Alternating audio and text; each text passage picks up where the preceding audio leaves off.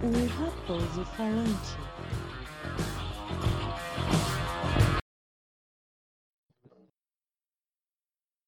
Ouviu o Viking falando? Saquei. Está no ar para você, para nós e para os gatos e cachorros da vizinhança e o, o fantasma que está escondido bem ali. No, ó, tá bem ali escondido, ó. o Fantasma. O Raposo Falante é mim. Esse é o Tiago Alexandre, professor de história, historiador e o, o, o expert na cultura africana, né, Tiago? Mais ou menos. Nem tanto, mas tô tentando. Aprendendo aos poucos. Não tente, faça. Nem o Yoda falando. então tá bom, velho, miserável. Não vou fazer não essa porra. Não vou. Pronto. Então tá bom. Encerrada a entrevista. Esse foi o Thiago. Esse foi o Thiago com simpatia. Com potencial nada. Tiago, é, Fala, isso aqui não é bem para ser uma entrevista, não. A gente já tava aquecendo ali atrás, né? Antes do. Falando do as besteiras. Falando as besteiras, mas isso aqui é assim mesmo. Sabe que eu queria fazer um, um programa? Sabe como é que eu queria fazer, cara? Eu queria fazer que nem Hum. aquele é, bipolar show do, do Michel Melamed, já viu? Maravilhoso, velho. Aquele programa ali é genial demais. É Eu louco. queria muito fazer igual, cara. Queria muito do fazer. céu.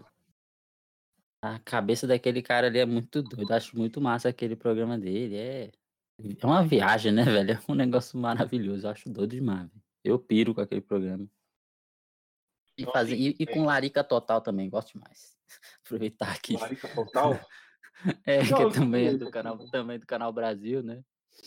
Uhum. Programa de culinária esculachada. É muito engraçado. É, é dessa, eu acho massa essa- esse mundo nonsense aí da TV. Não, e, e, tipo assim, é do Canal Brasil também o, o Rogério Skylab lá, não? O Rogério Skylab também, só que eu acho que ele não. Acho que as temporadas já. Não sei se, tem, se ele teve mais algumas temporadas, mas era no Canal Brasil também. Eu Canal acho que o Canal Brasil é um dos melhores, né, velho? O Eu, não- Brasil eu é um não canal tenho muito bom. TV. Eu não tenho TV, TV a cabo nem TV aberta. Em casa não tem nem antena. Então, assim, se eu Uhum. for assistir alguma coisa. Hum? Não, eu assim, nem TV também. Não. TV tem. TV tem, só porque a gente pega ali um cabo ali e, e passa pro computador e liga nele e a gente assiste. Uhum. Mas. É, com a, com a internet Mas- hoje, né, velho, a gente já consegue ter a TV dentro do computador, né? Também tem isso. Uhum. Uhum. Dá pra fazer as gambiarras. O que, que você tá assistindo esquemas. ultimamente, Thiago? Caraca, velho. Eu tenho visto, assim, eu como eu tô nessa coisa do a pandemia, né, ela, ela trouxe a escola para dentro da casa, né? Então, tipo assim, eu tenho sido muito sugado pelo trabalho, assim, né, pela questão de ter que trabalhar dentro de casa, elaborar tudo do zero dentro de casa para a plataforma Google, né, que é o sistema de educação aqui, né?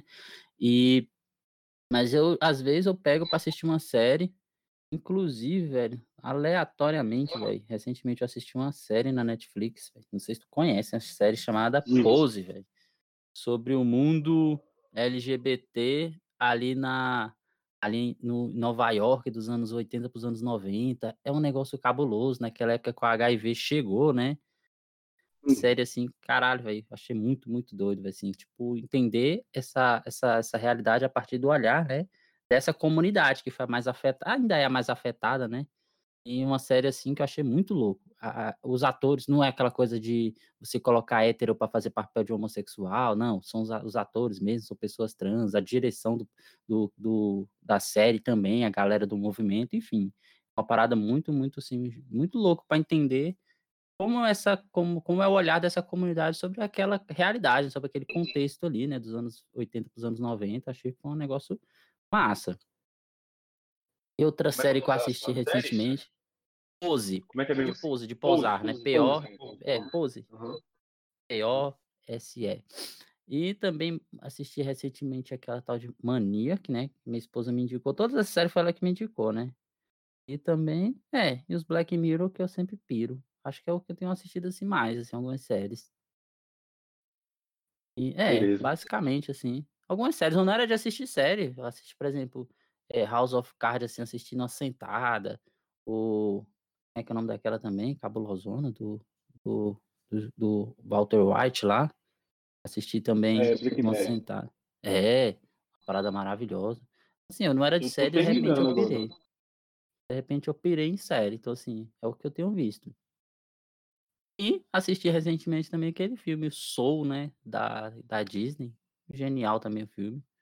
Eu tô esperando pra é. assistir ele, porque ele é muito. Ele disse que ele é muito bonitinho e eu tô querendo acumular emoção pra eu chorar de uma vez só. E é, e também é bom o seguinte, como como estão estão falando muito também, aí a gente às vezes pode criar uma expectativa maior do que talvez o filme seja. Aí vem aquela frustraçãozinha. Eu assisti sem esperar muita coisa, eu achei muito bom. Achei um filme le é, muito bonito.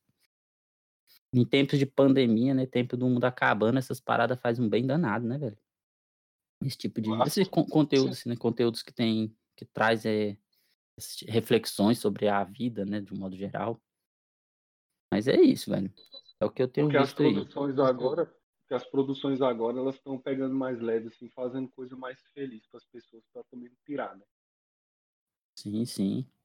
Porque quando E a o mundo estava de boa, quando o mundo estava assim, né, eh, relativamente de boa, que nunca esteve, eh, aí teve aquelas coisas de filme de terror com zumbi, com não sei o quê, o mundo acabando e tal, e a galera: "Nada, nunca que isso ia acontecer", né. Guerra Mundial Z, É. por exemplo, os caras lá: "Não, porque, ah, esse negócio aí é besteira". Quem é que quem é que em vez de ficar em casa vai sair na rua para poder pegar um vírus que mata? Tipo, que loucura, né, Thiago? Isso não existe na vida. Não Velho, é, e a gente tá vivendo uma a gente tá vivendo um momento, assim, histórico, histórico, histórico, né, porque eu nem sei Uhum. se as gerações aí que vier aí, nossos filhos, netos, bisnetos aí, vão chegar a viver um negócio desse não. Mas é que não, cabuloso. né. Não, tomara que não, porque o que a gente tá perdendo aqui de de oportunidade, a cultura tá tá tá se esvaindo por conta disso, é artista morrendo, é é muita tá bagaceira e tá tá tá se transformando, velho. Oi? Acho que a cultura tá tá se transformando em outra coisa. Tem um tem um cara tem um cara que ele é que ele é um que ele é um um eu descobri, assim, de uma forma muito aleatória? Porque eu fui atrás do meu poema favorito do mundo inteiro, que é o Tabacaria. Oh, E eu estava muito nesse negócio, assim, de de podcast, né. Hã? Você falou? Não, só só comentei que é maravilhoso esse poema. Né. Aí, assim, eu estava tô nessa eu tô ainda, né, nessa nessa coisa, assim, de de ouvir muito podcast, de ouvir muito audiobook, de de de porque meu trabalho é é mecânico, né. Uhum. Eh, para o ouvinte e ouvir gente que não sabe o que que eu faço da vida, eu sou tosador. Tem a ver, né. Uhum. Aí, assim, aí meu trabalho, assim, é muito mecânico, aí eu, porra, eu vou escutar música e tal, aí eu fui descobrir o podcast através disso e audiobook através disso. Eu falei para Uhum. Alex, Thiago, o amigo nosso, né, os ouvintes e vigentes, que não isso é genial, ouvintes Uhum. vigentes. Que que que eu li, cara, eu li num mês, eu li uns 20 livros, cara. Massa, velho. Isso é muito escroto. Tipo assim, eu sempre gostei de ler, você sabe disso, mas, tipo assim, é ler, cara, é é tipo assim, você tem que ter tempo, você não pode desviar a atenção para outra coisa, tipo, você não pode ler enquanto você pode ler enquanto você corre, né, numa esteira. Uhum. Hum, né, mas assim, fazer outras coisas, até para puxar ferro, você não dá para ler. Ficar ali, né, com um tablet grandão, sua cara, um notebook grande, não dá. Mas o Uhum. audiobook você pode, tipo, você pode lavar uma louça, você pode arrumar a casa, você pode fazer uma caminhada, você pode até trabalhar, por exemplo, no que eu trabalho. Eu escuto música, eu Sim. escuto qualquer coisa. Então, tipo assim, eu tô lá tosando cachorro, tô dando cachorro, tal. Aí eu eu eu pego uma parte interessante ali do do coisa, eu me esqueço que eu tô tosando o cachorro, eu corto a língua dele. Não, tô brincando. Aí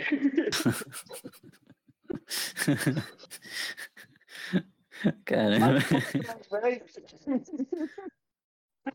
Aí eu fui buscar esse esse coisa. E aí eu achei esse ator. O nome dele é Carlos Eduardo Valente. Inclusive, ele vai ser, vai ser mais para frente, eu vou chamá-lo. Então, a gente tava até conversando isso acho ontem, antes de ontem. E aí, e aí, assim, ele é um ator muito bom. Ele, ele já tem uns 60, 62 anos. E, tipo assim, ele é um Ah, ator tô de- ligado. Ele, o- só, ele, narrou, ele narrou um conto seu, não foi? Foi, foi. Ah, sim, eu tô ligado. Eu, eu vi esse teu conto a partir da, da voz dele que você ti- tinha compartilhado, né? Um Uhum. conto assim mais, mais denso, né? Uma coisa mais sombria.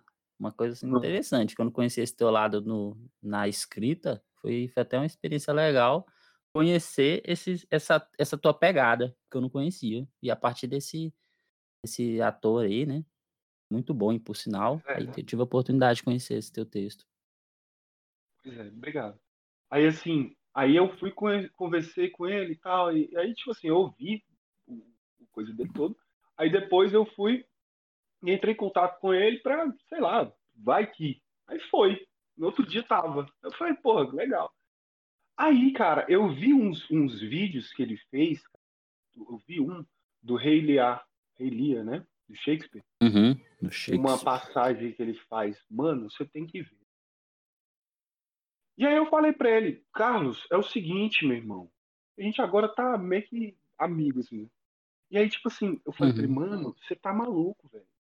Você coloca isso aqui, velho, no, no, no YouTube, você coloca aí, porra, a galera tá sentindo falta de, de um teatro. As pessoas não podem ir pro teatro. Então leva, não é a mesma coisa, não é a, mes- não é a mesma experiência, mas tipo, traz um pouco. Aí ele, porra, vou pensar nisso daí, vamos fazer. Eu acho que a cultura está se transformando em outra coisa. Pegar esse ponto todinho, essa, essa volta todinha que eu dei só para falar para isso, só falar isso. Você não- Uhum. Olhando agora por esse prisma, você não acha que, que as pessoas não dão um jeito? É, eu acho que sim. É, só que eu vejo assim que esse processo, né, de transformação, muita gente boa fica para trás, né, porque talvez não consiga se adaptar, né, a essa nova, esse, esse novo momento, né? Vamos pensar, inclusive, por exemplo, hoje em dia qualquer pessoa pode gravar um disco dentro de casa, né, e jogar no- na internet e talvez possa ser ouvido, né? Imagine quanta gente boa que havia na década de 60, 50 e 70, que tinha talento, mas não tinha essa facilidade que a gente tem, né, de poder publicar o que se faz, né, o que se escreve, o que se, o que se compõe, né? Então, assim, acho que muita gente deve ter ficado para trás nesse caminho, porque naquela época o acesso era outro, né? Então, assim, essa transformação, talvez pessoas sejam bons, se não pegar esse fio da história, também fica para trás. Mas acho que é um pouco natural do processo, assim, de transformação da, Uhum. Da sociedade, da humanidade como um todo.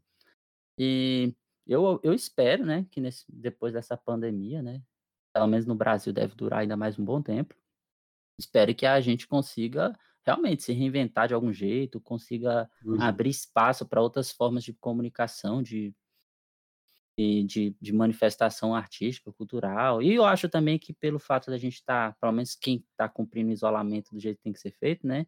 Eu acho que vai, vai ressignificar até o que, que fazia antes, né? Por exemplo, eu acho que um show vai ter outro significado depois que passar essa pandemia. O carnaval vai ter outro, Uhum. outro símbolo. Eu acho que essas festas que envolvem a aglomeração, que envolve o contato, que envolve essas, essa, essa comunhão de pessoas, né?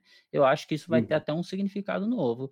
E eu espero que daí a gente consiga avançar mesmo, valorizar a cultura, porque a gente só não endoidou nessa pandemia por causa da cultura, por causa da arte, né? Eu acho que imagina a Uhum. gente sem arte nessa pandemia, só com notícia de contando corpos na corpos É. mortos por Covid, né? Se não for a arte, a gente não segura, né? Então eu, eu tenho esperança de que a gente vai sair muito melhor. E E assim, né, a pessoa fala, ah, porque a arte é inútil. Antes da pandemia, os coxinha, né, os reacionários aí besta, ficavam falando. uhum, Porque assim, esse canal, pessoal, olha, se você estiver ouvindo até agora, você saiba de uma coisa, este canal é de esquerda. Eu sou de esquerda. E a maioria das pessoas que eu conheço, que eu gosto, são de, são de esquerda também. Então, é, agora eu vou te fazer uma pergunta aqui, Thiago, uma pergunta que vale 10 milhões de dólares. O beleza. que, que a direita, o que, que a direita faz culturalmente pro mundo? Fala aí. Primeiro, a direita, ela, na- a meu ver, né? Eu acho Hum. que a direita ela cria distinção de cultura, que existe, ela define que existe uma cultura boa, uma cultura, uma baixa cultura, eles tentam criar, é, como é que fala? Criar camadas na cultura como se existisse, e como se cultura de verdade fosse só o que eles gostam. São uhum. elitistas nesse sentido de valorizar, né? Valorizam uma determinada, um determinado segmento dentro da cultura e desestimula o acesso de quem não tem para poder compartilhar dessa, dessa coisa, porque a cultura, na verdade, ela é o que transforma muitas vezes a comunidade, né? Imagine um, um povo, a gente está falando aqui para quem está ouvindo a gente, a gente está falando da Ceilândia, uma cidade que até bem pouco tempo atrás não tinha um teatro, né? Agora a gente tem ali, por exemplo, o Sesc tem teatro dentro dele, então assim, a gente está começando a ter alguma coisa, né, nesse né? sentido. Maior, maior cidade satélite de Brasília, a gente só tem basicamente não tem, quase não tem, na verdade, né? Tipo, é, espaços para manifestação da nossa cultura, da nossa regionalidade. E uhum. uma direita jamais pensaria em pro trazer, valorizar a cultura local ou incentivar mesmo. E assim, e, base, uhum. e se for parar para pensar, né? A esquerda, né? Vamos pensar assim, a esquerda é o que realmente é, é, fez pouco, mas fez muito, muito mais do que a direita nos 500 anos aí no poder no Brasil.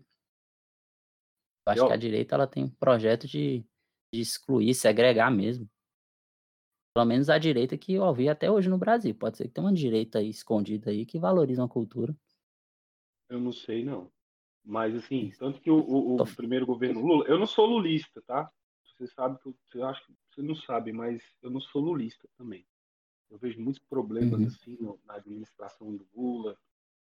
Eu não falo muito pela, eu não falo muito pela corrupção, não, porque corrupção, onde tem dinheiro tem corrupção. Uhum. Também a gente não tem que normalizar a corrupção, a gente tem que combatê-la todo dia. Todo dia, Sim. até nossas próprias atitudes. A gente chegar assim, a gente reclama do. A gente reclama do, do, do, do, do político lá em cima que, que desviam milhões e tal. Aí lá no, aí a gente vai na padaria, a pessoa passa o troco errado para nós, a gente embolsa. Então, tipo assim, que Uhum. É uma coisa que a gente tem que pensar, porque a gente, a gente tendo essa maturidade, a gente fala, não, mas isso aqui não é meu, então, tipo, não quero. Uhum. Então, assim, a gente já, já ensinando os nossos filhos, você ensinando seus alunos, né? E uhum. tal, é, eu acho que daí já, já é um grande, já é um grande avanço. Então, uhum. então assim, é aquela coisa Espere só um minuto.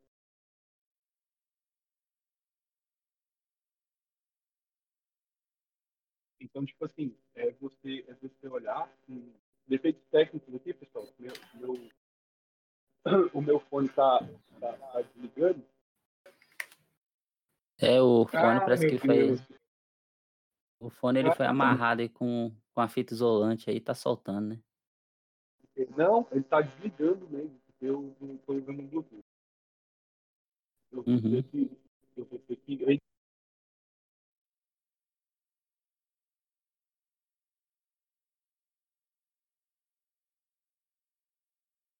Tá vivo aí?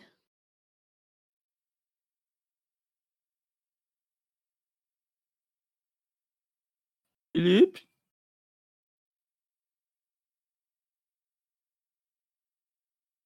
Alô? Alô, é nós?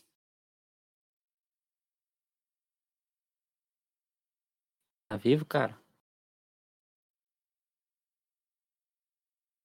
Morreu. Bom, galera, esse aí foi o Felipe Raposo, um grande apresentador aí de podcast. Todo mundo que o conhece gostava dele, mas infelizmente veio a óbito aí no meio da gravação. Ah, não tá vivo? Vai, desse jeito. Vai desse jeito. Não vou não. Vai desse jeito. Defeitos técnicos acontecem em todo lugar, vai desse jeito. Aqui não tem essa coisa, não. Então, onde a gente estava? É. Onde a gente estava mesmo? Estava fazendo essa reflexão aí sobre as, as, a questão da cultura, do seu, da, da, de não ser condescendente com a corrupção e que Sim. É. E, aí, e aí a gente, a gente vê lá o político lá na frente, né? Tipo, todo o pimpão, a gente vendo que a gente dá os nossos golpinhos também, a gente dá nossas pedaladas também. É foda.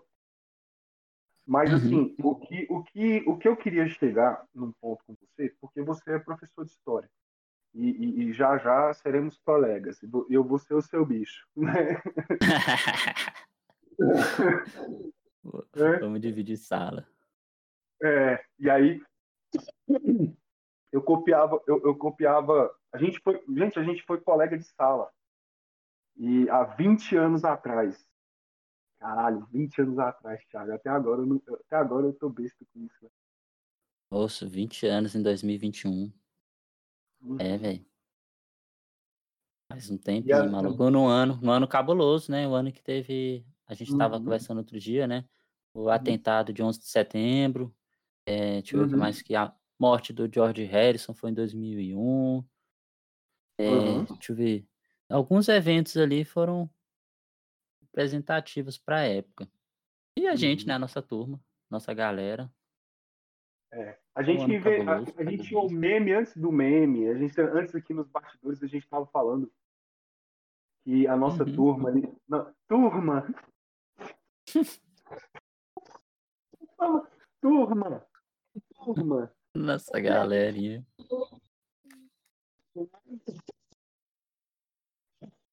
Sim, a nossa galera era muito criativa. Vocês eram mais criativos, né? Tipo, o, o Thiago também é músico. Você toca violão e guitarra, né, Thiago? É, daquele jeito, né? né? Assim, é... Ah, é, você é um músico, você é um- é músico de hobby, hobby, né? Isso, de hobby mesmo, assim, num negócio mais Porque, na porque na bobeira. O, semana o meu irmão, meu irmão macaco, ele é, ele é músico mesmo, assim, o bicho é profissional, dá aula em escola, Uhum. enfim, o bicho, ele, ele é músico mesmo, o bicho é cabuloso. Uhum, uhum. Uma foto que ele tirou. Eu vi, eu vi, eu vi pessoalmente sendo tirada essa foto. Que ele tava com todos os instrumentos assim que ele sabe tocar. E era um- uma caralhada de instrumento, era, Thiago? Sim, Ixi, ele toca muito instrumento, velho. Bateria, teclado, sanfona, flauta, violão, e- tenho- é, enfim, moleque, moleque é Eu tenho muito orgulho de eu tenho- nossa, eu tenho um orgulho de ter conhecido vocês assim de uma forma vocês não têm ideia. Vocês não têm ideia. Eu acho que eu acho que a minha vida, acho que a minha vida assim, ela seria completamente diferente se ela não tivesse vocês comigo. Eu também, eu também vejo por esse lado aí. Eu acho que a gente, a gente teve uma, uma felicidade muito grande, né? De cada um, né, com seus, seus talentos, com suas, suas visões de mundo, né? A gente, quando se conheceu, porra, a gente compartilhou disso, a gente construiu, né, uma amizade, cada um pensando de forma independente. Nunca a gente foi uma galera que pensou igual, né? Assim, tivemos as nossas semelhanças em relação ao posicionamento político de, de ser tipo de esquerda, né? Igual a gente falou no início aí. Beleza, todo mundo de esquerda, até porque, né? É um pouco incoerente você ser um pobre fudido e ser de direita, né? Tipo, é meio, meio, meio aloprado, né? Na verdade, no mínimo, é esquisito. E nessa a gente, mas ainda assim, cada um com seus pensamentos, sua independência de refletir, né? Caminhamos junto em Exatamente. muitas coisas, mas sempre discordando no que achava que estava errado. Mas E e, a- e aprendendo. treta, eu já tretei contigo, já tretei com o Thiago, já tretei com todo mundo. Mas é porque assim, a, a- a gente tinha essa liberdade. Sim. A gente tinha a liberdade de botar o dedo na cara um do outro e falar assim, mano, você tá vacilando muito. Às vezes Uhum. você faz isso comigo também. Nossa, Felipe, você nossa, foi, chutou longe. Tá- E isso me fez, me fez assim, ser uma pessoa melhor também. Nossa Uhum. amizade não era aquela coisa assim, sempre bonitinha, não. Uhum. A gente já fez um outro chorar ali e tal. Ixi, já, nossa senhora, a gente era irmão acima de tudo. Sim, sim, Pois sim. é. Pois é. Então, assim, o Thiago, ele é professor de história. Aí logo você, você, você, o, o, o, o, o carinha que vai estar lá enchendo o saco dele, as dicas e tal. E, Thiago, você, você, você pensa muito assim na questão do, da, da influência cultural da África no nosso país. Você pode falar muito, você pode falar a respeito disso? Sim, sim. É, é o seguinte, né? A gente, a gente tem um problema seríssimo, né, no nosso Brasil, que é não valorizar a memória, né? De não valorizar a cultura, a ancestralidade. A gente não tem muito, não tem muito disso na, nossas, na nossa formação, né? E por muito tempo, aí já um pouco pegando um pouco até da, do, do conhecimento histórico, né? Tentou-se apagar, inclusive, a presença africana na formação cultural do Brasil. Isso é fato, né? No século XIX, inclusive, né? Quando a, a, é abolida a escravidão e um pouco antes, os governos brasileiros já começam a incentivar a vinda de imigrantes europeus, portugueses, alemães, espanhóis, para vir para o Brasil para ganhar terrinha, para tentar embranquecer o país, né? Tipo, ou seja, na mentalidade as teorias raciais da época, achava-se que a presença branca era sinônimo de inteligência. Se embranquecesse o Brasil, o Brasil ia se tornar um país nível europeu. E nessa mentalidade, basicamente há um processo de apagamento da cultura africana no Brasil. E o Brasil, naquela época, era no mínimo 80% da população afrodescendente. Uhum. E essa cultura, ela foi levada, foi levada ao longo do século XX, né? Então, assim, a população negra no Brasil foi basicamente condicionada, orientada e forçada a negar o seu a, a, o passado, né? Ou seja, essa parte africana do Brasil, ela foi meio que obrigada a ser escanteada. E, uhum. e, e, buscar o estudo da, da África, né, estudar o continente africano na sua complexidade, na sua diversidade, é uma maneira da gente fazer o que, que fazer o caminho de, contrário do que foi feito historicamente, né? Que historicamente há um processo de apagamento e agora é o momento de revisitar e entender o que que a gente tem no Brasil que é africano, né?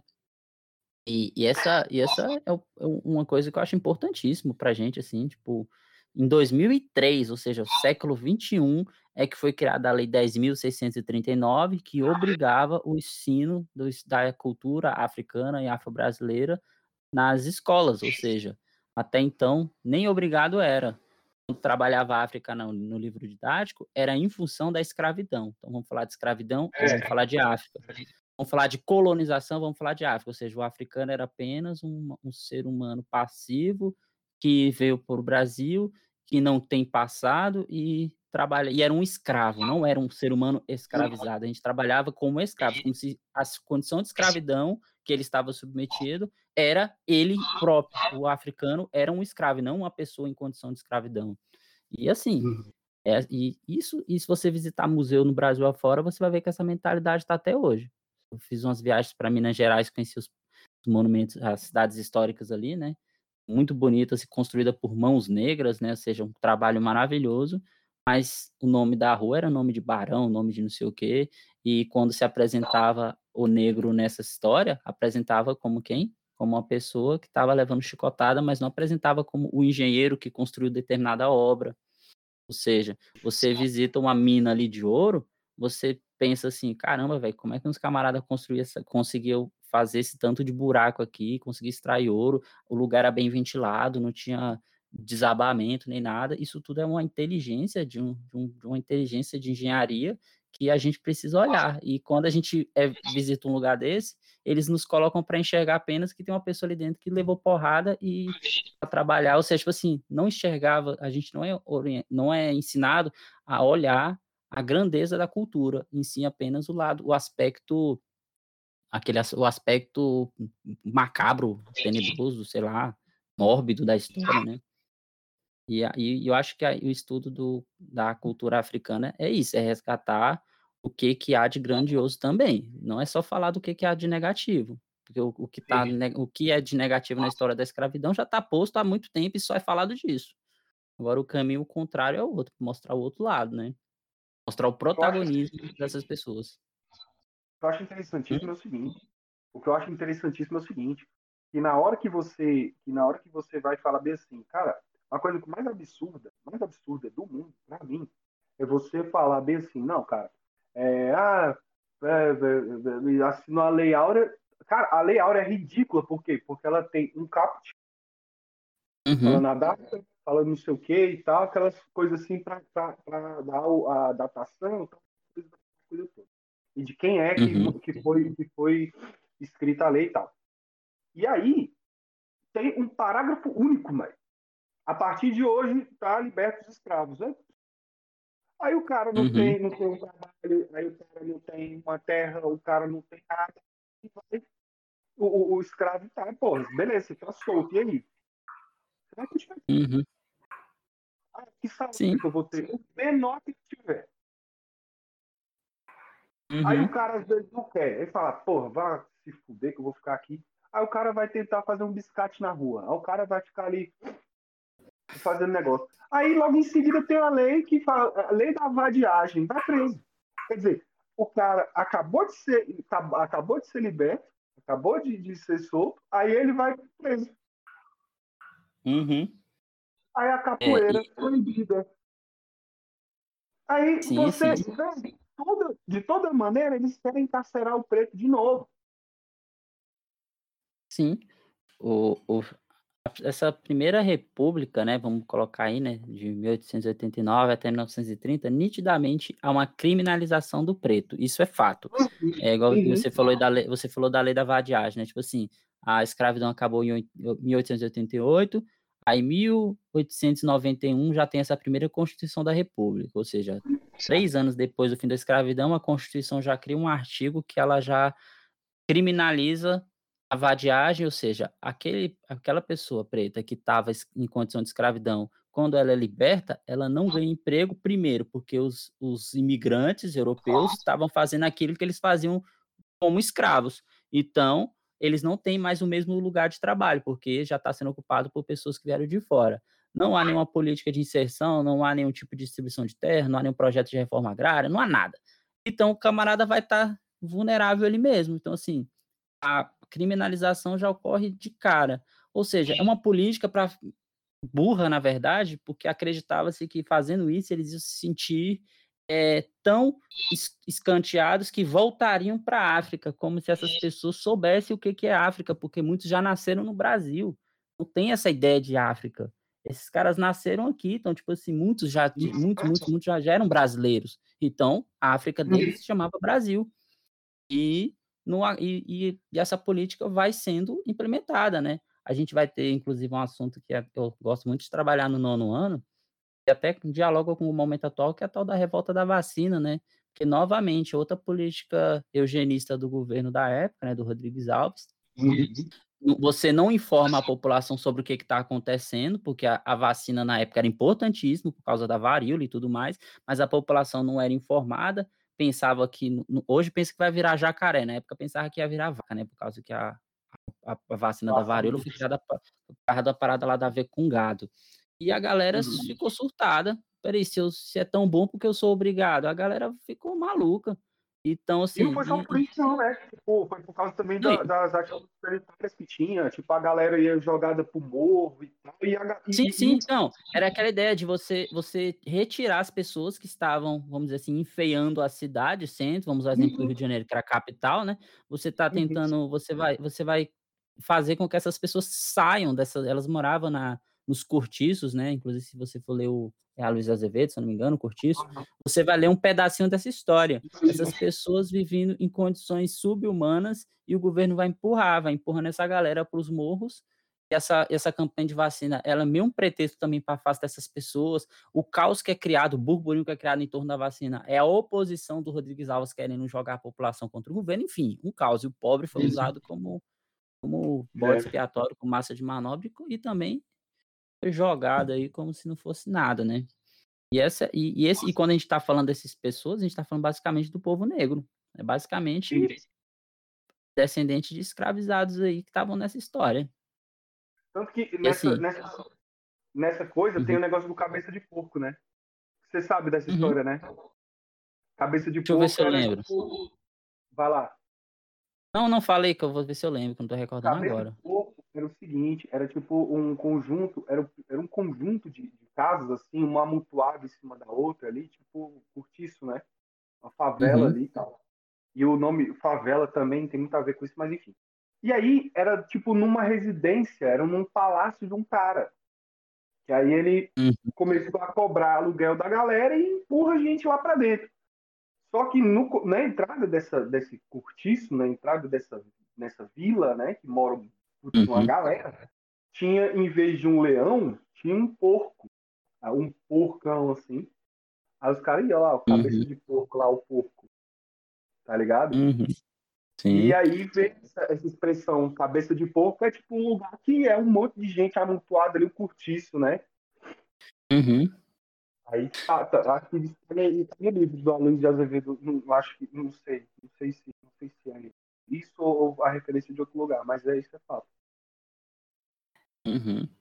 E assim, e o, o, o Brasil, né, tem essa, essa parte, e, e esse passado que o Brasil nunca se, nunca se conciliou, né, nunca, nunca, nunca resolveu, né, de fato, assim, esse problema. Eu acho que a- a- essa lei que eu falei para você, do, de obrigar o ensino da história africana e tal, foi um pontapé, a gente ainda está muito longe de, de, de restabelecer essa, essa, essa parada, mas assim, porque pre- precisa passar por um negócio que é muito, muito importante, né? Que as pessoas, a população negra, a população afrodescendente precisa entrar nas universidades, precisa pesquisar, não só sobre a própria história africana, sobre, mas sobre temas diversos, para poder fazer parte dos debates. Porque, por exemplo, não sei se você tá, não sei se acompanha de vez em quando esses noticiários. Quando é para falar de pandemia, aí bota um monte de especialista branco quando é para falar de agora quando é para falar de desigualdade social, aí chamam o negro ali e associa ou seja, para falar de desigualdade, para falar de problema social, para falar de pobreza,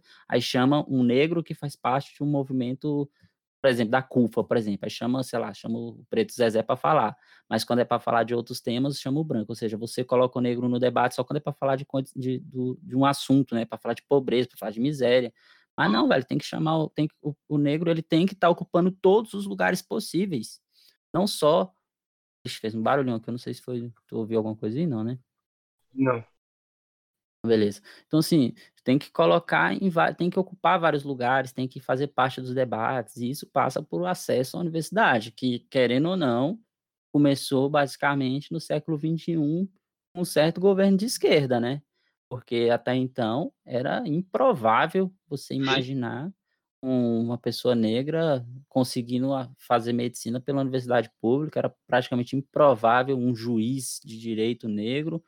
Assim, isso passa por essas políticas de afirma afi políticas afirmativas, né, política de inserção social e tudo mais, a política de cotas, né.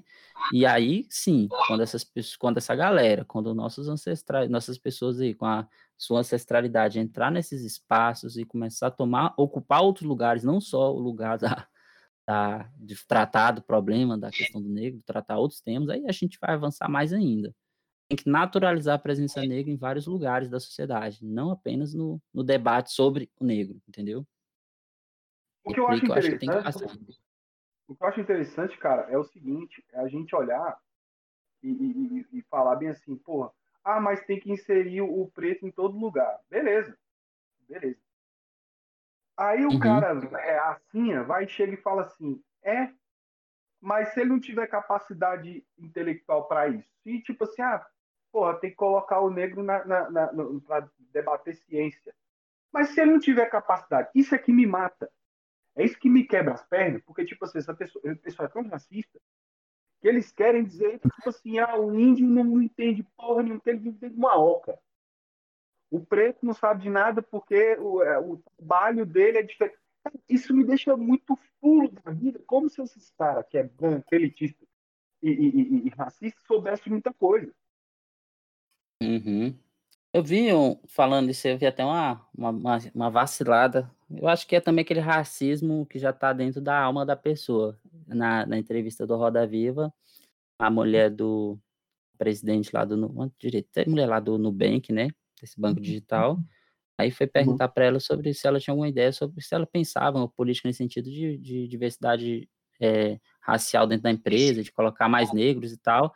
Aí teve um momento que ela falou uma coisa assim: "Eu também não posso baixar o nível", uma coisa assim, ela falou assim: "Não posso também baixar o nível do processo seletivo", insinuando que os negros que ela chamasse fossem pessoas menos capazes do que os brancos que ela já colocam. Ou seja, uma ela já naturalmente, assim, ela já associou: "Espera aí, pessoa negra tem menos escolaridade, então tem menos tem menos capacidade de de acessar um determinado posto dentro da minha empresa". Ela jogou essa aí, tipo, sim, naturalmente, num programa ao vivo, um dos maiores programas de entrevista do Brasil, assim, ela soltou. O racismo tá tão impregnado dentro da alma dessa pessoa que ela simplesmente já relacionou. E a e o e o e o que e a questão que a gente tem que pensar é outra é outro aspecto, por exemplo, a escola pública, que é onde o negro basicamente está dentro, ela oferece um curso de. oferece um acesso a uma língua estrangeira que o cara sai fluente de lá? Se sim, beleza. Então vamos dizer que o negro tem acesso, mas a gente sabe que não é.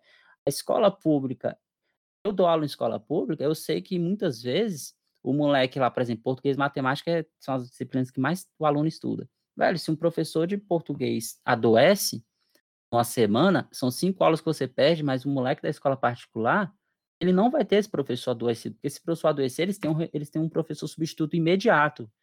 Assim, uhum. não fica um dia sem aula. Então, assim, existe um, uma, uma, uma, uma, ponte aí gigantesca que separa o, a população negra da população branca, basicamente, né? Vamos separar nesses dois pontos, que faz com que se você quer que a pessoa negra acesse a um determinado lugar, você vai ter que sim criar uma condição diversa, porque você tem que considerar a trajetória da pessoa.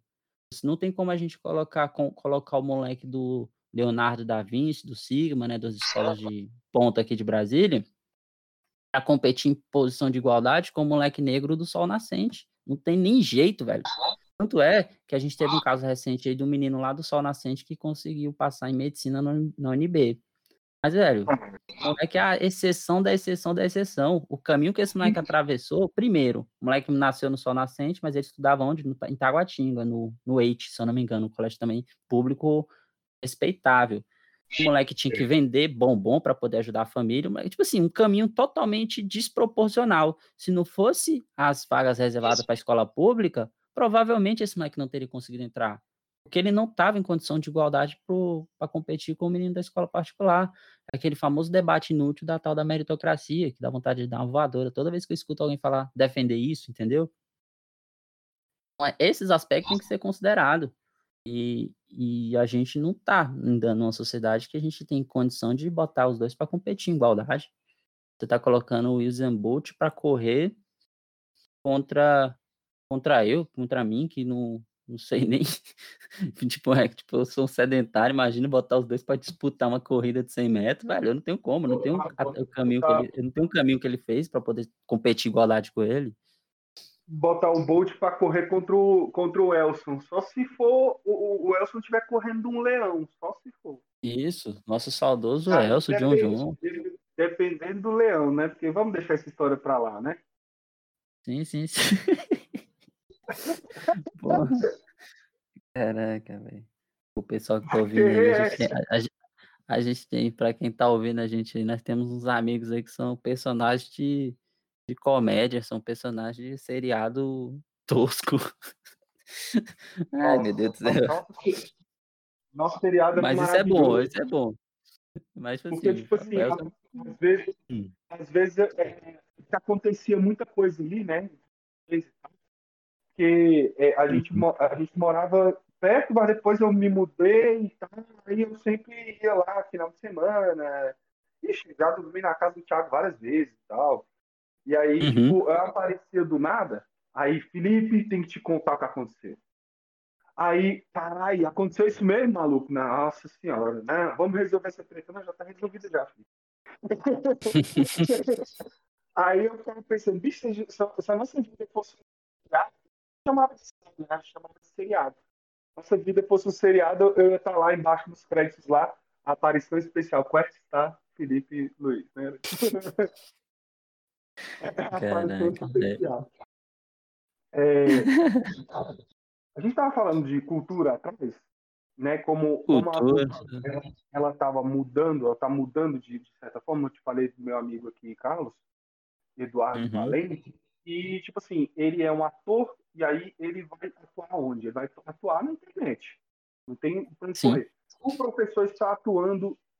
A minha esposa é, é professora também. Ela, ela dava, ela estava dando aula ali é, numa escola de inglês recentemente e por causa da pandemia ela, ela não saiu de lá, mas ela continuou dando aula, só que virtualmente. Você está fazendo isso uhum. também? Como é? Quais são os desafios é, para a galera que está ouvindo?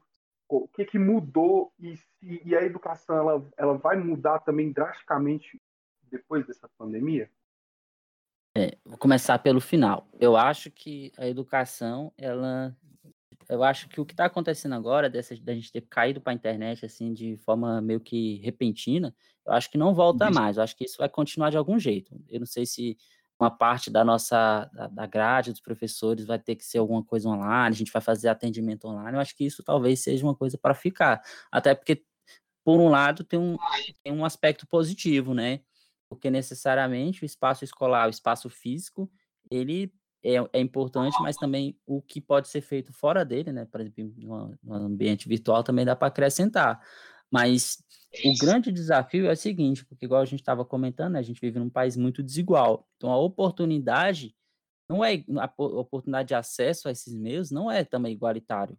Os, é, uhum. A gente tem muito aluno que não tem acesso à internet, ou se tem é os dados limitados do celular, e muitas vezes é o uhum. celular do pai que divide com a mãe, que o menino tem dois irmãos, tem que os três usar o mesmo celular para estudar. Então, assim, uhum. a gente tem essas dificuldades, né? Alguns alunos, eles não têm é, essa, esse acesso, esse privilégio de ter o um seu computador e a sua disponibilidade de acessar no determinado horário. Então, isso aí tá pegando feio, né? E o que está acontecendo com quem não tem acesso nenhum? A gente está trabalhando com a tal das atividades impressas. A gente produz um conteúdo ali, né? Imprime para o menino e Aí ele busca na escola e responde. Qual é o problema disso? Que o moleque não tem um professor para ensinar. Imagina na nossa época, em 2001, a gente lá tentando aprender português lá, pronome, verbo, não sei o que, colocação verbal, enfim. E no teu professor, a gente estudando em casa sem um professor para nos explicar tudo aquilo ali. O livro didático, o livro didático, ele não é tipo um, um livro não. que é, tipo, fácil de você entender sem um professor. O livro didático, ele só faz sentido se você tiver alguém te explicando o que, que tá ali. Até porque eu a gente sabe que o Brasil... Sim, Entendi. falar. Posso falar dentro? Cortar, mas uhum. assim, dentro, que é o seguinte. É, eu estava vendo uma aula, acho que você já deve ter visto também, do, do professor Clóvis Barros Filho. Sim. E aí ele estava ele falando sobre Kant. Uhum. E aí o que acontece? Ele vai, ele foi e falou bem assim, não, chega lá e lê. A metafísica dos costumes. Aí falou, imprime uhum. as três primeiras páginas. Quando você lê, você vai ter um pequeno desconforto. Você vai ler de novo, ler de novo, ler de novo. E ele falou, isso com a aula. Uhum. É a grande questão que você está falando que você ia falar sobre, sobre material didático, né, livro didático, e tipo assim, se a gente for uhum. pegar livro de história que eu tinha, eu tenho um livro didático, não sei se eu, se ainda tenho, não sei se eu, se eu, se eu dei, mas assim, eu, eu, tenho um livro, de, tinha, sei lá, o Toda a História, tu lembra desse livro? É o do Schmidt? É. O Mário, tem um, que, tem um que eu não acho que é Mário Schmidt, mas eu tô ligado, tem um bocado aqui, né, que a gente vai ganhando da escola, tô cheio de livro é. didático. Pois é, eu vou dar uma uhum. passadinha na sua. Então, aí, aí, aí o que acontece? Esse livro era bom pra caramba. Só que sem a aula você não consegue. Sim. A gente está falando de um Brasil, a gente está falando de um país que, se eu não me engano, a última, última pesquisa que foi feita aí, né, a última verificação, sete de cada dez, se eu não me engano, dos brasileiros não sabem interpretar um texto, ou seja, tá lendo, consegue ler, tipo, lê o que tá escrito, mas o que que tu leu? Não sei. Ou seja, interpretação de texto é uma falha, é um problema do nosso país que é gigantesco. Isso é um problema, e é, e é, por causa de um problema histórico, que é a falta de incentivo à leitura, né? Porque se você coloca o menino para na infância ler Turma da Mônica, na adolescência para ler um Pedro Bandeira, e na fase adulta para ler um Machado de Assis, esse menino vai aprender a interpretar um texto. A literatura é fundamental nesse processo. Não é só literatura, essa, litera, essa literatura mais densa, não. Você pode ler, é, sei lá, Percy Jackson, ler Harry Potter, enfim, ler, ler, qualquer coisa que seja, uhum. ler. Pode ler Nicolas Sparks, é Peste Série, Paulo Coelho, Augusto Cury, qualquer coisa, mas leia. Mas a gente não tem essa cultura. A gente está chegando num momento em que os meninos estão Velho, meus alunos, eu fico vendo eles no chat, velho, eu quase não consigo entender o que eles escrevem, eles resumem tudo em sigla. Verdade é VD, é, tô de boa é T, é que é TDB, negócio assim, tipo assim, os moleques estão, velho, então a vida dos bichos é uma, virou um Twitter, assim, tudo muito, muito condensado, é tudo muito, muito, agora com o, o WhatsApp agora que inventou o tal do áudio, é só áudio, áudio, áudio, áudio, os moleques não estão nem escrevendo nem no WhatsApp mais, então assim, a gente A gente vive um processo assim que, nesse aspecto, eu acho triste. E o menino, imagina esse moleque criado nessa geração, criado nessa geração, simplesmente é jogado lá para aprender a ler, aprender a responder sem um professor. Você tá doido? A gente tá, a gente tá num buraco nesse aspecto aí. Isso, o que eu acho estranhíssimo é, é tipo assim, é o cara, é, é, é na, na, nossa época, colocar Capitu pra gente ler a gente lá com, com, com 15, 14, 16 anos ali, lendo é, Machado de Assis, que é uma, le, uma leitura arrastada, difícil, tem palavras ali completamente fora do nosso contexto. É uma Sim. história assim, que só adulto pode entender. Sim, teve um debate. Vai... Não, não, só, é que, desculpa, é que é o seguinte, teve recentemente teve um debate na internet, inclusive até o Felipe Neto, ele foi teu xará aí, foi, foi debater esse assunto, falando assim, tipo, criticando essa obrigatoriedade de botar esses ator, autores brasileiros para serem lidos ali com os moleques com 14 anos que ainda não tem essa capacidade.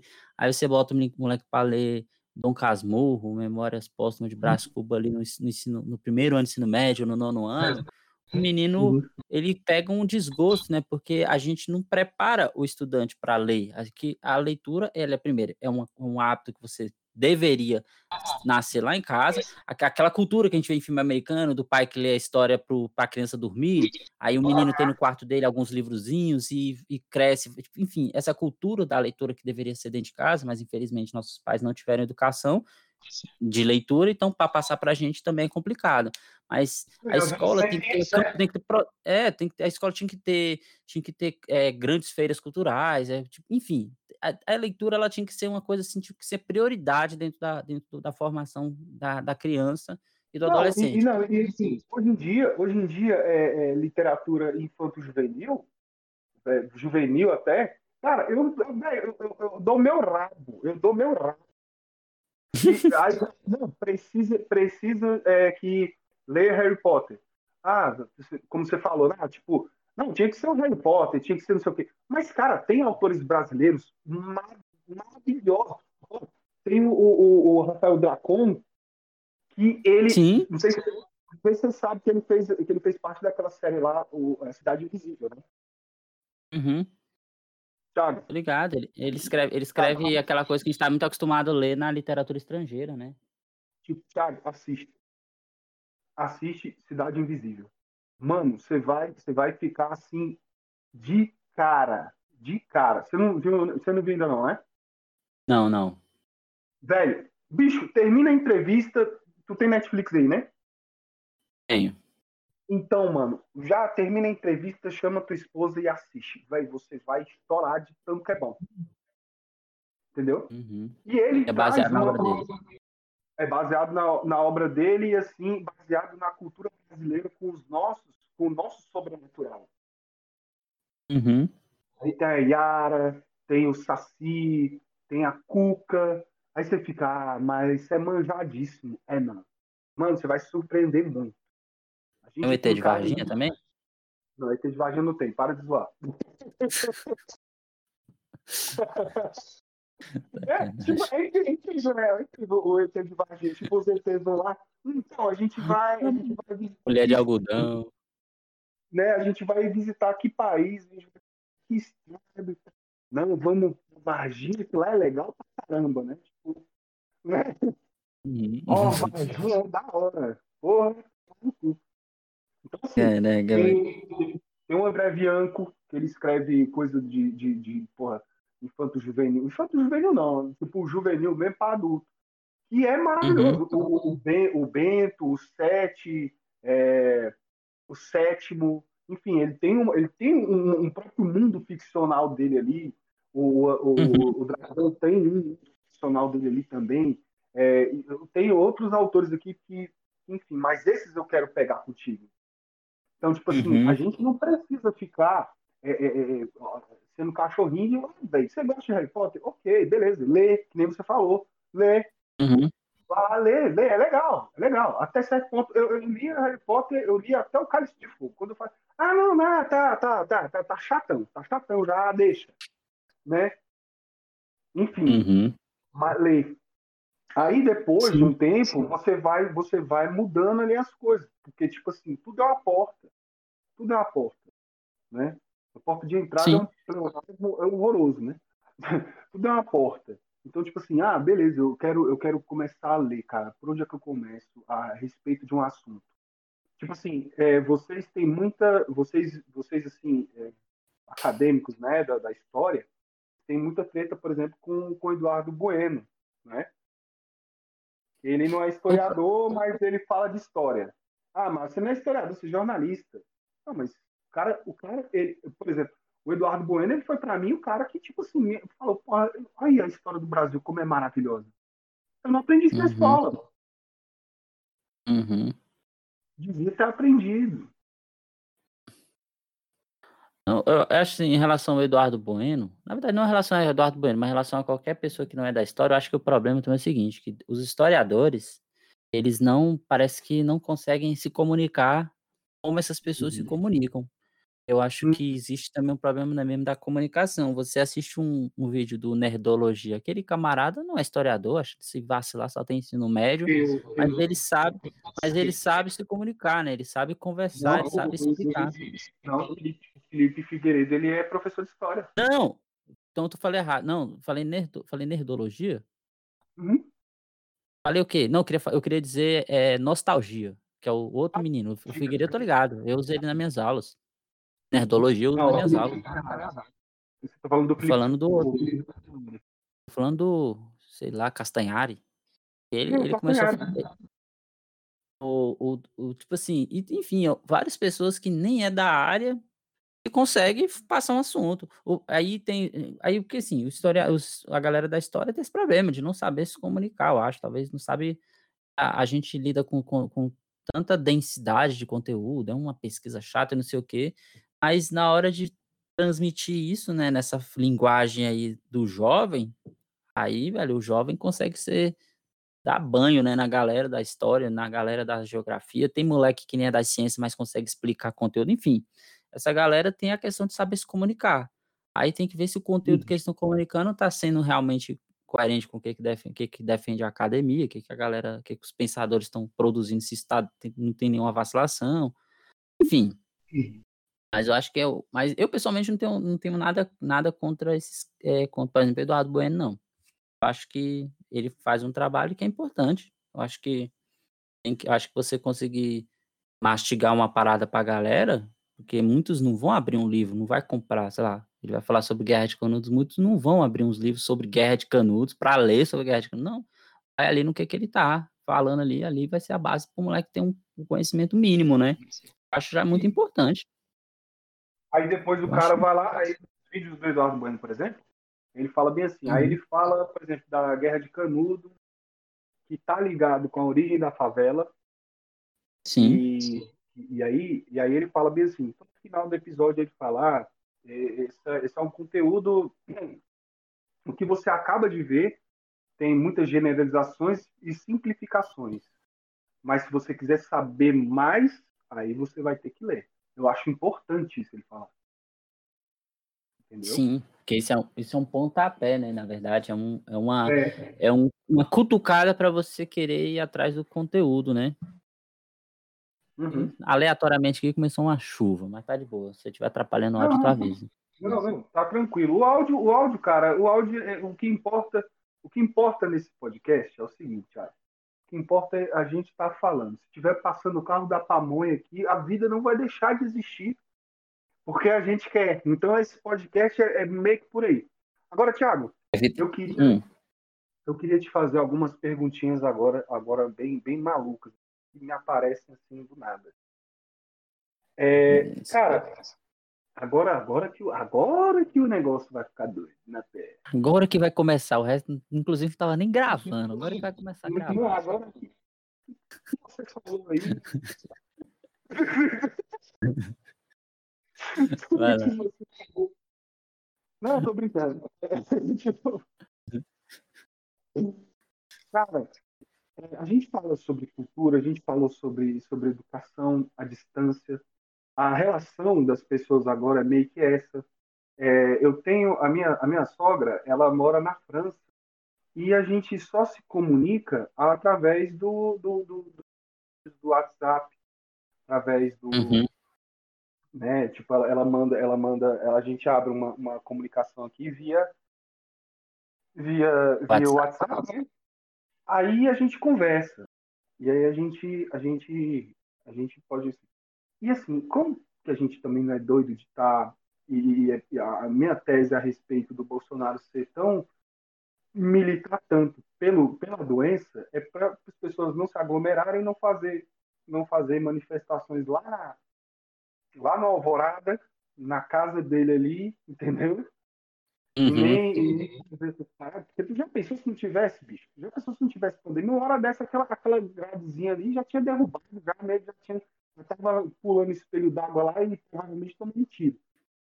Já tinha aquele otinado, cara, já.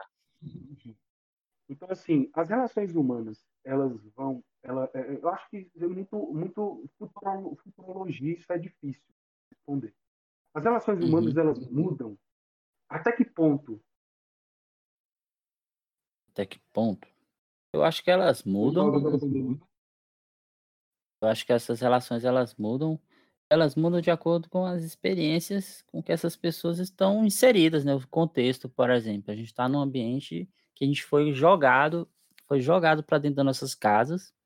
Não nos preparamos para isso. A gente não tem nenhuma cultura, uma educação, por exemplo, de saúde mental. E a gente, de repente, a gente está vivendo um ambiente, um, um ambiente onde a gente não tem a quem recorrer até nesse aspecto. E eu acho que é possível sim. Sempre mudam as relações. Eu acredito que daqui para frente talvez ocorra algumas mudanças, algumas positivas, né? Porque a gente, porque eu acho que essa experiência, essa, essa experiência da, da pandemia, essa experiência de estar tá convivendo com, com esse tanto de morte, né, que está acontecendo aí diariamente e chegou um ponto até de naturalizar, de olhar só número, né? Mas Uhum. Mas como essa, essa tragédia tá chegando perto da gente, né? Todo mundo conhece alguém que morreu. Eu acredito que alguma transformação possa ocorrer também. Eu, eu espero muito assim que seja para melhor mesmo, sim, que a arte saiba fazer uma leitura disso e transformar isso numa coisa muito doida. Por exemplo, a gente vive um período de ditadura terrível, mas a produção artística naquele período uma coisa maravilhosa que é o que nos ajuda até hoje aí a, a pensar o mundo, né? Não pode ser que a gente tenha aí uma efervescência cultural aí boa que nos dê um fôlego para tocar o barco daqui para frente, né? Ou daqui para frente, é, pensar assim no momento do fim da pandemia para frente. E que diferente da, da, da, vez passada, que foi na, foi na ditadura militar de 64, uhum é, com, principalmente depois do AI-5. Foi quando foi o AI-5? Foi em 68. 68. Final de 68. Foi. E aí, tipo assim, é, aí em 73 o, o pau começou a torar ali com. Com quem, gente? Com o Médici, né? É, o Médici, ele, ali quando tem o AI-5, é o Costa e Silva, aí o Médici assume uhum. no ano seguinte e ele vai botar, vai ser o período assim mais terrível, vamos dizer assim, né? Tipo aquele período ali de 69, 72, 73 Aí depois vem o Geyser, que eu não sei se é em 74, né? É. Aí depois o Figueira, enfim. Mas é um período assim horrível, Aí, né? Tipo.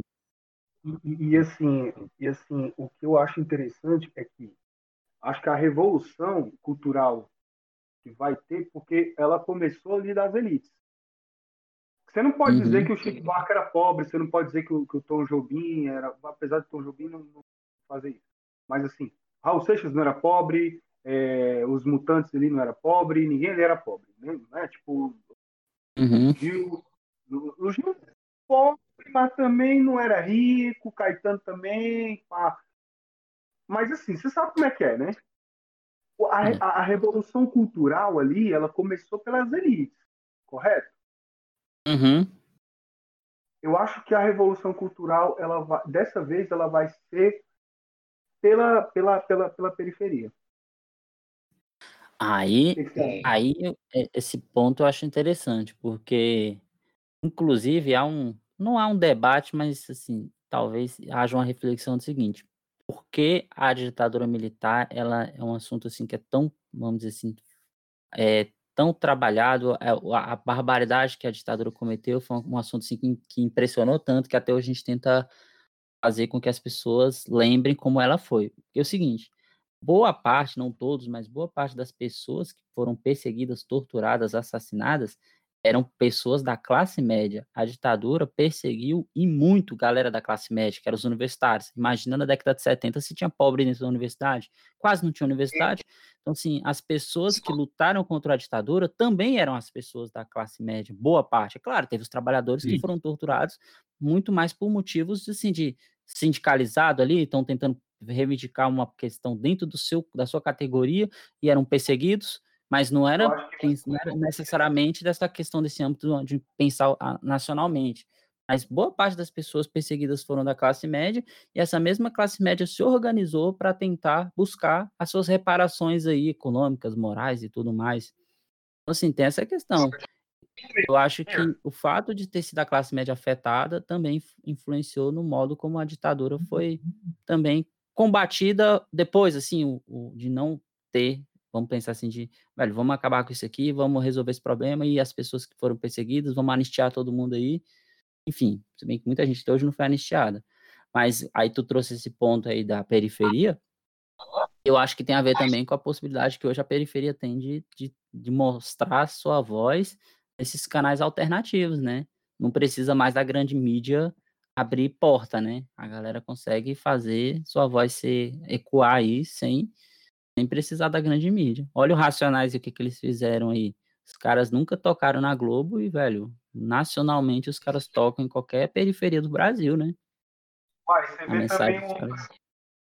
um cara também que nunca tocou na Globo, mas você... quando eu você vê e todo mundo conhece. E é, uma, é um uhum. dos maiores Brasil. O Zé do Sim. Sim. O Zé, o Zé nunca pisou no Faustão. E, não, e tem vários nomes aí que se a gente for pensar, tipo assim, a galera que não precisou da grande mídia para chegar em Isso. lugares que talvez só com a grande mídia pudesse chegar, né, com a grande imprensa, né?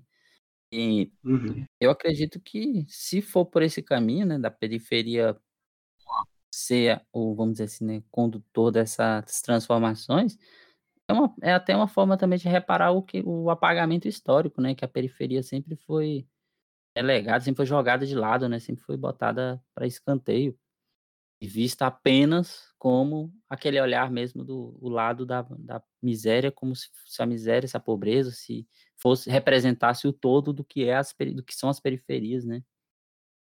E, e é muito mais que isso. Pode falar. Na, na entrevista passada, eu conversei com, com o Cairo Vitor, um músico maravilhoso. O cara tocou com o Tavito, mano. Porra, eu tive a oportunidade de ver um show. Cara, eu tive a oportunidade de ver um show do Tavito, velho. Pois é. Ele, ele tocou com o Tavito, tocou com o Roberto Menescal. Parceiraço do Raulzito. E ele, e ele, é, e ele falou as coisas assim pra mim que eu fiquei assim de cara. Porque na hum. entrevista hum eu comecei é, ouvindo uma, uma me animar assim, né, para acordar. Eu uhum. botei, botei uma, botei uma, não sei se você tá vendo aí pelo pelo Discord, um videozinho uhum. que tem de, de um camaradinha cantando aí de amarelo, tá? Dá conta de ver? Deixa eu subir aqui. Sim, sim, sim. Esse camarada ele sempre assim, aquele Total Eclipse of the Heart. Uhum. cantando, cara, você não precisa porra nenhuma de inglês. E é divertidíssimo, uhum. E tipo assim, a gente, uhum. porra, eu, eu racho o bico de vir. Toda vez que eu vejo isso, eu racho o bico. E aí eu falei, cara, tem música ruim? Falou, tem música ruim? Ele falou, não, não existe música ruim. Existe um momento de você colocar aquela música. Eu fiquei, porra, pior. E aí você também me abriu uma, legal também. Tem livro ruim? Hum. Existe livro ruim? Eu acho que não, porque o gosto não é uma coisa. Fala, não existe um parâmetro para definir gosto, né? É, é cada um tem uma forma de enxergar e tem uma literatura para cada olhar, né? Então acho que tem literatura uhum. que não, que a gente não gosta, mas é porque não temos afinidade com ela. Mas Literatura ruim, eu acho que não. Acho que ruim mesmo é não, não ter nenhum gosto por Hum. literatura, né? É não não gostar de literatura que é ruim. Vamos passar para a Hum. parte final aqui, que, são, que é o momento o momento cultural aqui.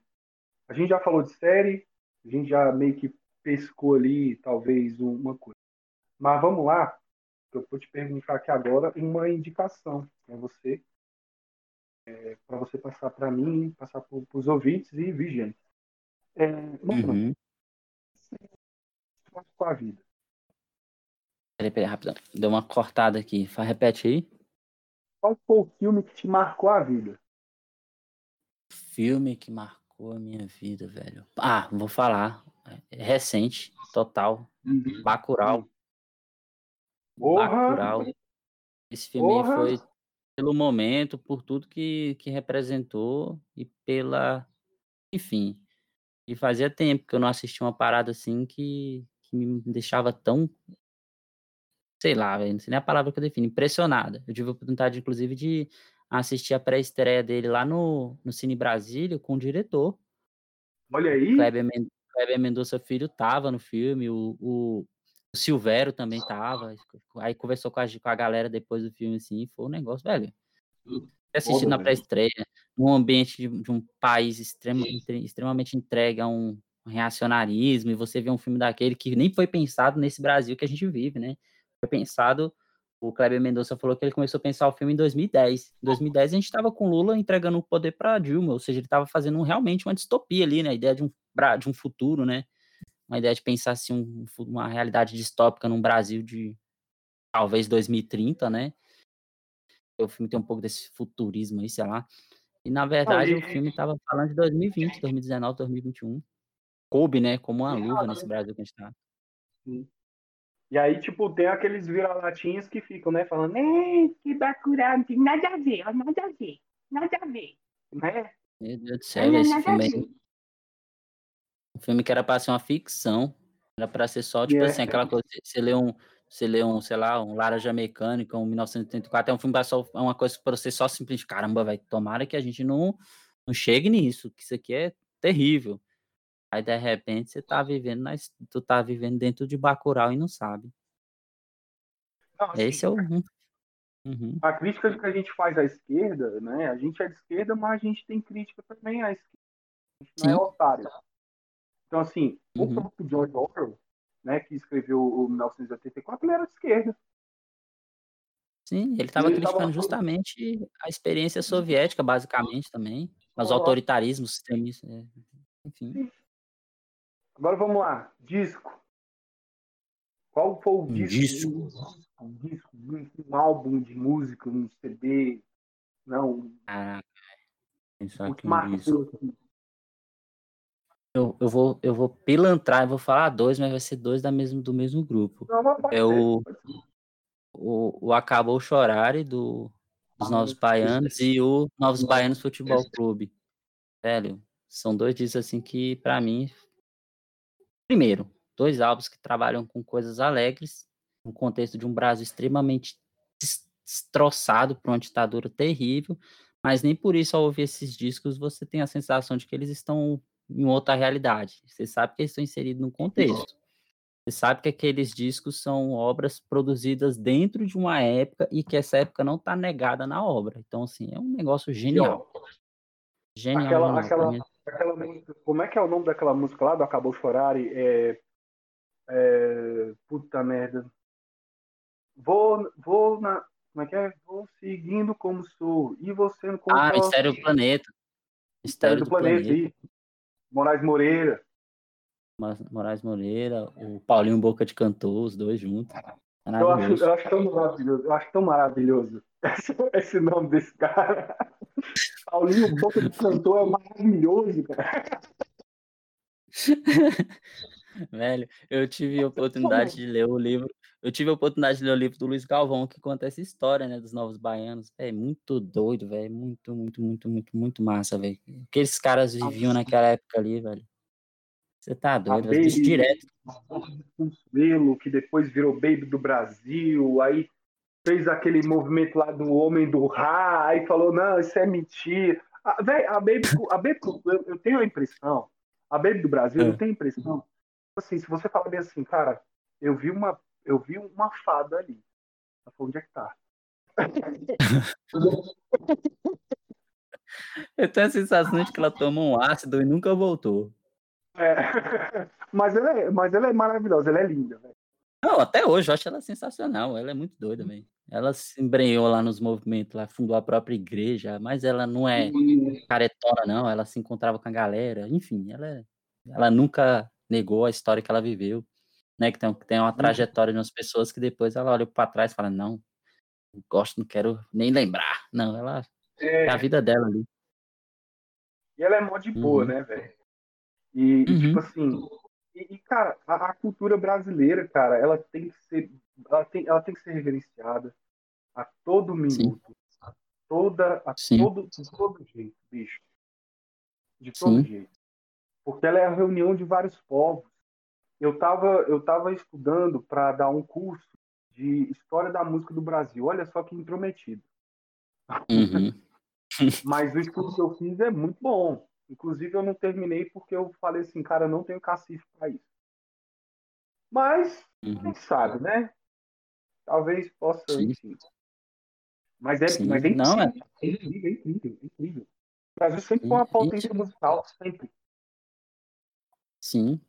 Eu vi um documentário recente, o, o Amarelo, do. Não sei se tu viu, se tu tiver Netflix, hum. veja, do, do Emicida. Cara, ele. Tu, Tu pensa que ele vai simplesmente contar a própria história, a história da vida dele ali como músico? Nada, velho. Ele usa a história dele como pretexto para poder estudar a trajetória da música, principalmente a música black no Brasil, a música dos a, a trajetória do negro dentro da música no Brasil ao longo do, desde o passado até o tempo, os tempos mais recentes, personagens históricos. Ele, velho, ali foi um trabalho que eu achei assim muito bonito, velho. E foi uma coisa, um achado também desse final de desse 2020 aí esquisito que a gente teve aí de pandemia. E a gente Hum? E aí a gente descobriu tra... Deu uma travada aí agora. A gente descobriu que a Pablo sabe cantar. Ah! Oxi! Virei fã, velho. Tá doido. Depois que, eu vi, depois que eu vi aquela música Rajadão, eu pirei, velho. Pois é. é. Não, é tipo assim, aquele negócio. Teve um, teve um, um, um conhecido aqui em comum nosso aqui que falou desse, ah, não gosto de samba, não, porque eu gosto mais é de música clássica. Aí eu, hum, quais, são os, hum. quais são os caras que você gosta? Ah, eu gosto de Chopin, porque é o primeiro que faz, aí depois o, o, o, o Branco. Chopin, o branco. Paganini. E depois, e, e tá, eu falei, qual é, qual é, qual é o que tu, qual é a obra do, do, do branco você gosta mais? Ah, eu não lembro. Ah, vai tomar no seu cu. Ah, vai se fuder. Vai pro cacete. Não é não? Vai uhum. pro cacete, meu irmão. Você não, você não. Você quer marginalizar o samba? Você quer eu, marginalizar eu assim, o rap? Porra. Tu trouxe uma reflexão, senão dá tempo de trabalhar esse assunto, mas só para falar rapidamente. Existe uma, uma arrogância de, Existe uma arrogância de algumas pessoas. Eu vi isso muito no rock. Eu vou falar pela experiência do rock, das pessoas que, uhum. sei lá, o cara, o cara gosta lá de Dream Theater lá, né? Os caras um rock metal progressivo que tem influência de música clássica, de aba 4. Aí por ouvir isso, por ter essas referências, sente-se a pessoa se sente um ser superior, um ser melhor, porque gosta de um som mais mais rebuscado. E tudo que não é aquilo, por exemplo, o punk rock, então não é, não é música digna de ser escutada, porque só tem três notas.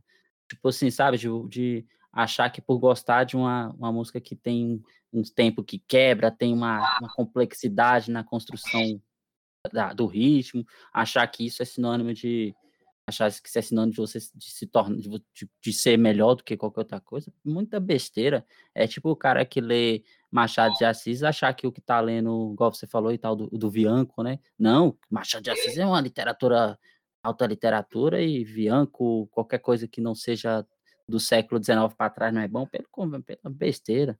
Com todo respeito ao ouvinte, né? Pau no cu dessas pessoas. Tá doido? Tem que... Não, assim, é engraçado que, tipo assim, é, cara, eu escuto, você sabe que eu sou fãzão do Pink Floyd, pra mim, Pink Floyd é a Sim. maior banda que. Porra. Queen também, Queen também para mim é perfeito, maravilhoso. Aquelas coisas que aqueles caras fizeram, é, dificilmente uhum. vai ser repetido.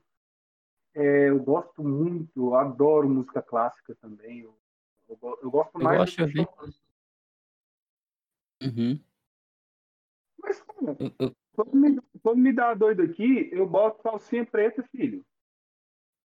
Eu boto funk é... aqui em casa, eu boto, eu boto, eu boto K-pop, eu boto forró. Sim, sim. Eu, eu escuto calcinha preta.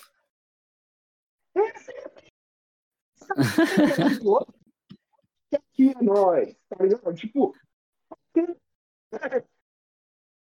pra quê? Uhum. Velho, um dia de... aproveitar o gancho que tu tá falando, já vamos soltar aqui, já vamos começar a revelar. Onde...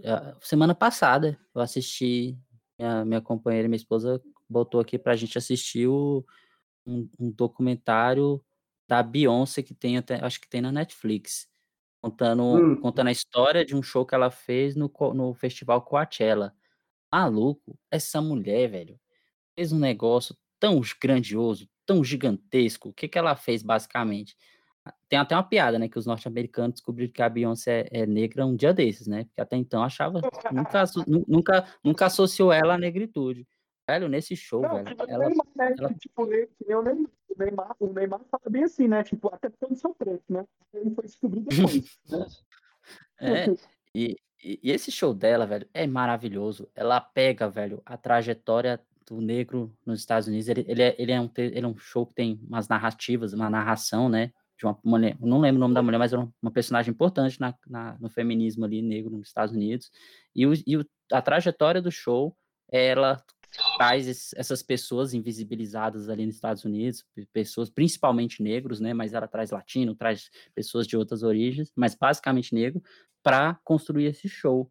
Velho, é um negócio muito doido, velho. É um show assim, pelo amor de Deus, é uma das coisas mais massas que eu já vi assim da música, da música, não vou nem dizer música pop não, porque é um evento histórico. Então, quem tava ali naquele festival assistindo aquilo que ela apresentou, de botar mais de 200 pessoas em cima de um palco, velho, é um negócio doido, velho. Eu só não sei o nome agora, mas sei lá, Beyoncé, Coachella, qualquer coisa lá no, no Netflix acha. Pra dar um exemplo de outra coisa que foge do rock, foge de toda do que eu escuto para entender que, que, que a música é bem mais, né, do que a gente do que nosso do que nosso mundinho, né? A gente tem, a gente, a gente assim, que é mais velho, a gente tem um preconceito muito grande com as coisas novas, né? Como por exemplo, o K-pop. K-pop, cara, K-pop é foda. Eu penso que o funk poderia ser o nosso K-pop. Sim, mas ele, de certa forma, é.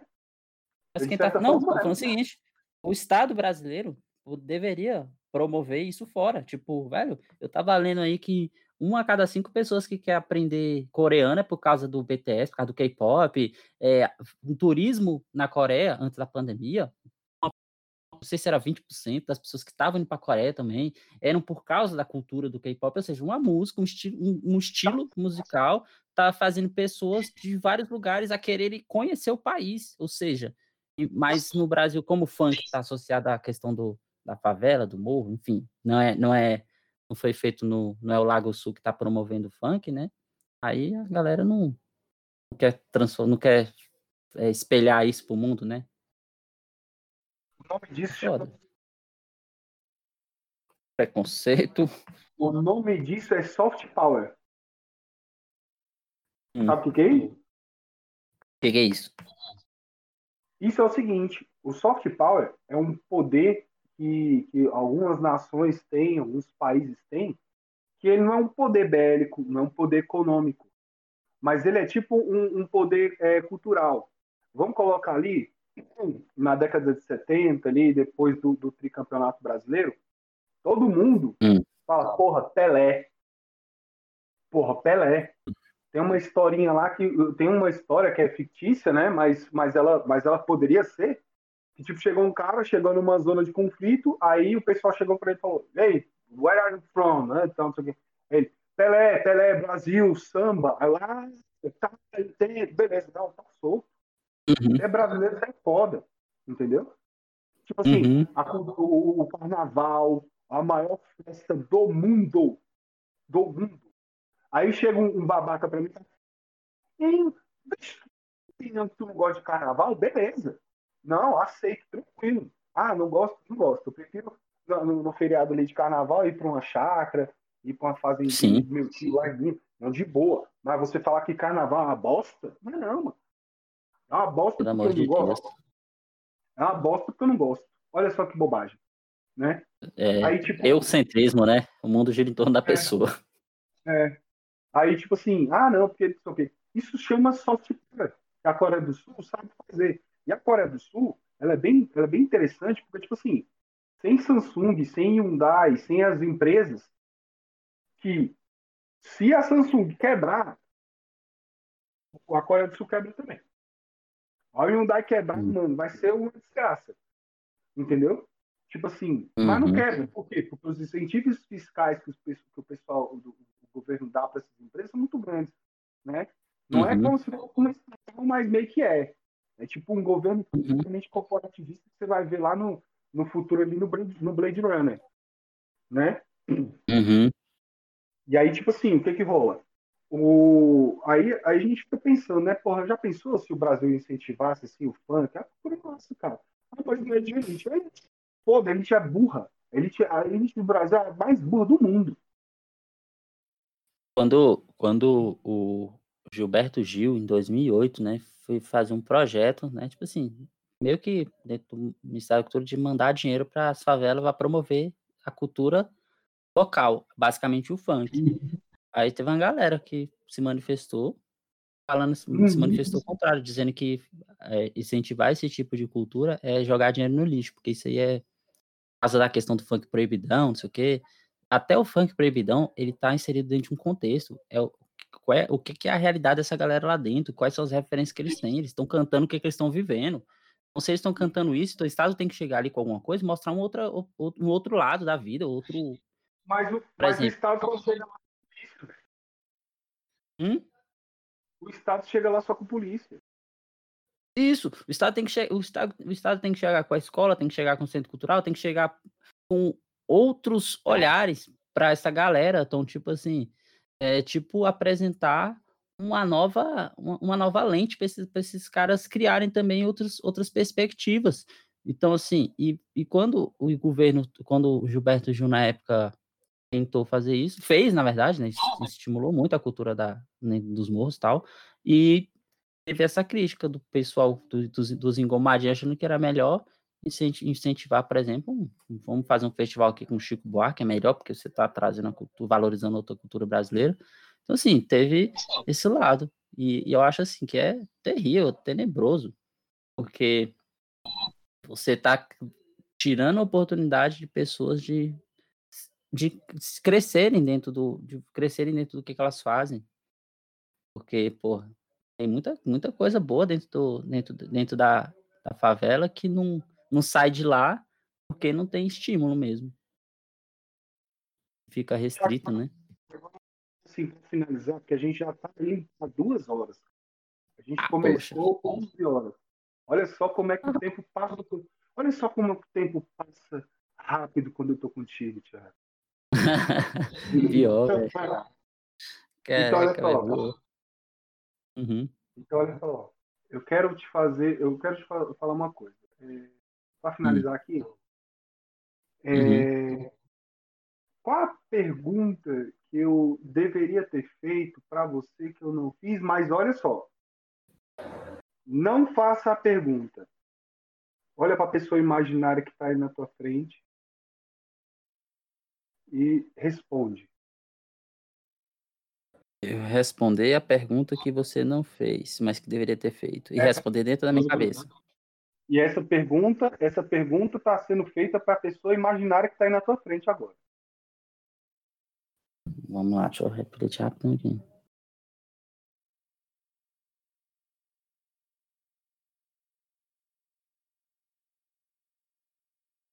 Acho que foi. Foi? Acho que foi. Então tá certo, Thiago. Para finalizar aqui, a gente vai tirar uma selfie imaginária. A gente tá aqui do lado do outro. Aqui, ó. Eu pisquei, peraí, tirou outro aí. Peraí, peraí. Não, pô, peraí. Tem que botar o chapéu aqui. Peraí. Isso. Tô com o chapéu aqui. Agora. Vá lá. E, valeu? tirou outra. Acabei de... Não, essa não, porque acabei de lembrar que eu tô é nu. Peraí, deixa eu vestir uma roupa aqui. Agora vai. Agora vai. Foi. Ufa, agora foi, agora foi. Esse foi o Thiago, pessoal. Foi um papo maravilhoso. Cara, a gente, se, se não fosse um podcast assim, ih, velho, já a gente ia conversar horas. Uhum. Prazer foi meu aí, muito va- obrigadão aí, Felipe, por ter me convidado para trocar essa ideia. Nas oportunidades que tiver aí, quando a gente levar aquela famosa picadinha no braço aí das vacinas, se um dia chegar, voltar a se encontrar, fazer aquele som, trocar aquela ideia, tomar aquela pinga de um real, né não? Opa! Opa! Beleza, Thiago? Falou, meu amigo. Falou, um abração aí, Felipe. É nóis.